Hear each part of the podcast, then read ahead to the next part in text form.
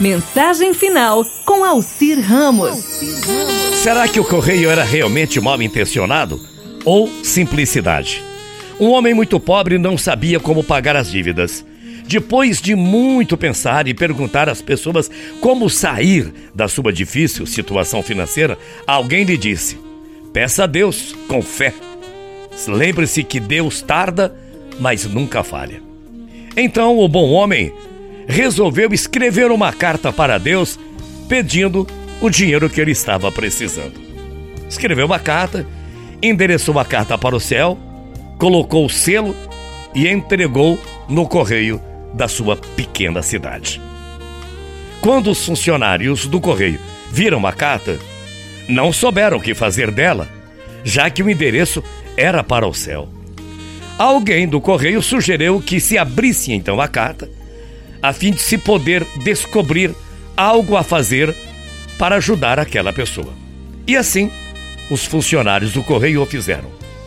Ao lerem a carta, ficaram todos comovidos com a situação tão difícil daquele pobre homem. Bem, todos comovidos, leram, releram a carta que pedia a Deus 300 reais para saldar as suas dívidas. Era tudo que aquele homem inocente precisava: 300 reais. Logo, os funcionários do correio resolveram fazer uma coleta entre eles e mandar o dinheiro ao pobre homem, inocente e necessitado. Eles conseguiram arrecadar 270 reais e felizes mandaram para o remetente.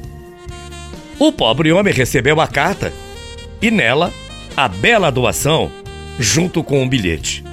Meu filho, aqui está o dinheiro que você precisa. Eu te abençoo. Assinado Deus. Feliz da vida, o homem escreveu outra carta para Deus, endereçou novamente para o céu e colocou a carta no correio. E de novo, os funcionários abriram a carta. E, para surpresa de todos, estava escrito assim: Senhor Deus, muito obrigado pelo dinheiro. Eu precisava de 300 para saldar as minhas dívidas, mas vou lhe pedir uma coisa. Só recebi 270.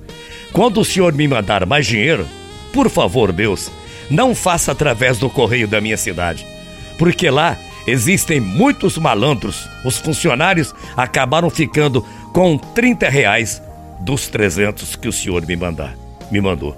Desculpe, tá, Deus? Inocência, né? Muita paz e muito axé. Bom dia, até amanhã. Tchau, feia.